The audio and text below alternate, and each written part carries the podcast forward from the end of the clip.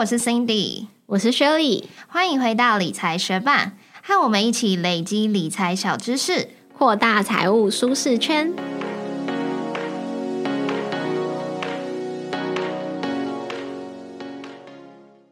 在节目开始之前，我们要来念一则学伴在 Apple Podcast 的留言。他的名字是宇文红剧，他说：“谢谢学伴让我更懂理财。一开始是看到介绍虚拟货币那一集，一听完我就从第一集听到最新的一集。谢谢学伴的用心，让我们一起成长吧，加油！”非常感谢宇文红剧这位学伴特地到 Apple Podcast 为我们留下珍贵的五颗星。我觉得你从第一集听到最新一集实在是太强了。毕竟我们也是在做理财学伴这两年多，已经有一百多集了。那非常感谢你用行动直接来支持我们的收听量，也希望今年我们可以一起继续成长哦。感谢你的评论，节目准备开始喽。有些人存钱存了很久，或者是突然拿到一大笔钱，例如说四十个月的年终，就会有所犹豫。如果现在要投资的话，应该要单笔投入还是分批买进呢？一次投入又怕买在市场的高点，分批买进遇到股市下跌又临阵缩手。如果你也遇到这样子的难题，我们最近读到《一年投资五分钟》这本书，其中对于单笔投入和分批买进的数据和分析比较，就非常值得我们参考哦。那就一起听下去，了解该怎么做吧。在《一年投资五分钟》这本书里面，它有分享了一个 Vanguard 的回测实验。那在这个回测实验中，分别以美国、英国、澳洲这三个市场的历史数据，采取股债比六比四的组合。那一种策略是单笔的投入，那另一种策略是在一年内的每个月分批买进。在分批投入的资金投入完毕后，去结算他们两种策略的绩效，比较两种策略不同的投资结果。那最后在这个实验当中，无论是哪个市场，单笔投入的胜率都是接近七成，平均胜出报酬约莫是两趴。那单笔投入会胜出的原因在于，如果选择分批投入，代表你在更多的时间里面是持有现金，也就是在场边观望，没有去参与市场。但是以历史数据来说，现金带来的报酬根本没办法跟股票啊、债券相比。那在回测的实验里面发现，如果你分批投入的时间拉得越长，对比起单笔投入的胜率就会越低。如果你把分批的时间从一年拉长到三年，也就是分成三十六个月投入，那单笔投入的胜率则会从七成提高到九十二趴。那如果是把分批投入的时间从一年缩短到六个月，那单笔投入的胜率则会从七成降到六十四趴哦。也就是分批投入的时间越长，胜出的几率反而越低。那如果调整资产配置的话，对于实验的结果会有影响吗？在 Vanguard 的实验中也发现，如果不采用股债比六比四的配置，而是改采一百趴股票。股债各半，甚至是一百趴的债券，不论是哪一种配置，单笔投入的胜出几率都是超过六成哦。那为什么许多人会不敢单笔一次投入呢？就是因为害怕一把钱投入市场，资产价格马上下跌。那为了解答这个疑惑，Langer 就把回测实验中分批投入的绩效从最好到最差分为十个分位。其中只有整体投资绩效最差的那三个分位，分批投入发挥了保护效用，把握了低成本买进的机会，所以绩效有赢过单笔投入。也就是说，在下跌的市场中，比较能够看到分批投入的优势。那许多采取分批投入的人，就是为了要能够在低点买进嘛。但是在历史中，其实股市上涨的时间还是比较多的啊，所以分批买进通常绩效还是会输给单笔投入。那分批投入在大多数情况下没有办法赢过单笔投入，最主要的原因就是因为你的资金并没有把握时间在市场中去钱滚钱。假设你今天是要配置一个股债比六比四的投资组合，然后你预计在一年内把你手上现金五十万分四次投入，每次投入十二点五万，分别投入你的股票跟债券之中。那在这一年，你实际的资产配置会这样变化哦。假设你的初始的资产配置，股票有三十万，债券有二十万，然后现金有五十万。你第一次投入之后，你的股票会来到三十七点五万，债券会有二十五万，现金剩下三十七点五万。那你第二次再投入的时候，你的股票会来到四十五点五万，债券会来到三十万，手上现手上现金剩下二十五万。第三次再投入，你的股票会来到五十二点五万，债券会来到三十五万，然后现金会剩下十二点五万。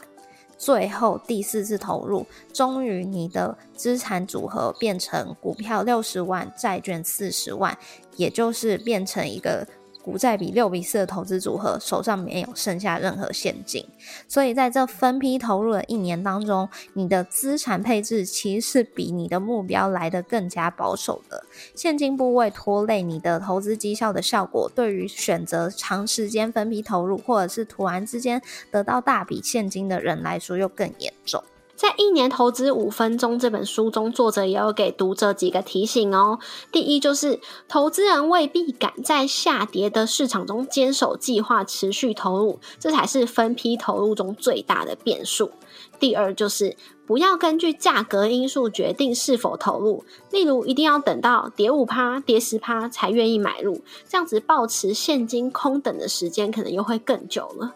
第三，就是。如果决定采取分批透露，分批的时间也请勿超过一年，否则现金部位拖累绩效的影响又会变得更巨大。那听到这边，相信许多学伴有被数据说服，相信单笔投入会更有机会带来更好的绩效。但是这部分的内容其实是在书中很后半的部分，所以我们也必须要补充一些提醒，避免学伴误用了这个理论哦。第一个小提醒就是，这本书推崇的是使用市值型 ETF、美国公债 ETF 来进行投资。如果你是选择个股的话，那这部分就不一定适用喽。第二就是。单笔投入不等于单押一档标的，千万不要误会哦。在书中是有多次提醒资产配置和分散风险重要性。最后就是，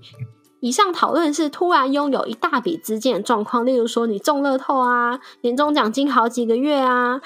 拿到退休金这样子的状况。那这样子的话，数据显示一次投入的胜率是比较高的。但是如果你是想说，哦，我每个月领到薪水，固定拨一定的比例去投资，那这样子，因为其实你持有现金的时间很短嘛，所以这样子的分批投入是完全没有问题，不会因为现金而拖累你的绩效的哦。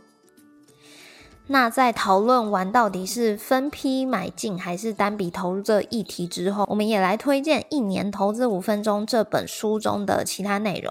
在书中大约有两成是在讲理财相关的基础观念，中间有六七成是在介绍 ETF 的原理、优势、资产配置。除了台湾跟美国 ETF 之外，甚至也有介绍到比较少人去讨论的英股 ETF。再来一点五成的内容，则是解答当你已经确立好投资方向之后，你可能会面临到的难题，就像是我们今天讨论单笔投入还是分批买进。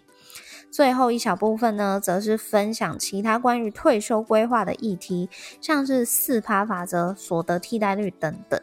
那如果是理财的部分，我们特别推荐学伴们去读一读保险的这个内容。之前我们在第七十七集 Podcast 介绍家庭保险规划时，就有跟大家分享过，在选择定期险或是终身险的时候，因为终身险的保费会比定期险的保费高上两到三倍。所以推荐选择定期险，用比较低的保费获得足够的保障，然后把剩下的钱拿去投资，未来就可以用自己累积的资产来保护自己。那书中作者也是这样想的，并且在书中直接把数字给算出来喽。他用某人寿的定期重大伤病险，以及另外一间人寿的终身重大伤病险，三十年期不还本来试算比较。假设你是一名三十岁的男性，你想要承保重大伤病保额一百万到八十岁，那么每年算出来投入定期险的保费加起来是一百六。六十七万左右。那终身险算出来保费则是八十万左右。乍看之下，好像终身险比较划算呢。可是如果你把保费的差额拿去做指数化的投资，预期年报酬七趴的话，那在终身险保护他缴完三十年保费的当下，假设你是选择。定期险，然后你从三十岁就把这个保费的差额拿去投资，你到六十岁有很大的几率已经靠投资累积到一百九十万的资产了，完全超越你原先保险可以提供的一百万保障。除此之外，你的保险即使是终身险，也是有保障的年龄上限的，但是你的金融资产不会有这样的限制哦。一年投资五分钟，在理财投资讨论的范围深度都非常适合新手投资人。作者的文笔也很好，通顺好读，补充的数据也是恰到好处，不会让不常处理数字的人有被碾压的感觉。对于尚未开始投资，或者是已经有在进行简单的投资，但是还不敢放更多的钱进去市场，或者是想要从选股改为 ETF 被动投资的人，都非常推荐《一年投资五分钟》这本书。那听到这边，你想要免费得到这本书吗？非常感谢远流出版社特地提供两本，一年投资五分钟要来送给学伴。只要你到理财学班的 Instagram 抽奖贴文留言，tag 两位朋友，邀请他们一起来学理财，就有机会免费得到这本书哦。抽奖时间只到一月二十三号，记得把握时间参与哦。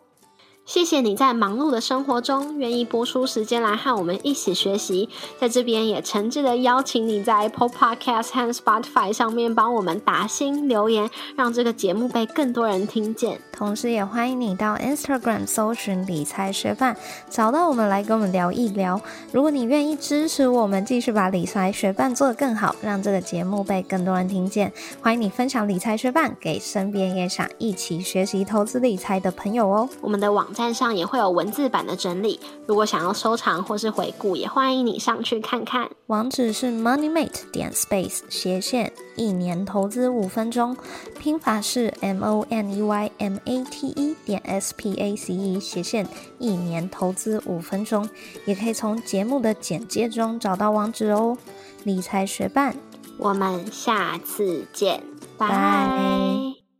上上礼拜啊，我就有跟一群朋友吃饭，然后其中一个朋友他就讲到说，他在跨年的时候跟他女友大吵，然后在那个之前，他其实还蛮有说未来可能会跟这个人共度一生的想法，可是大吵之后，他就变得觉得比较需要考虑，然后他就说，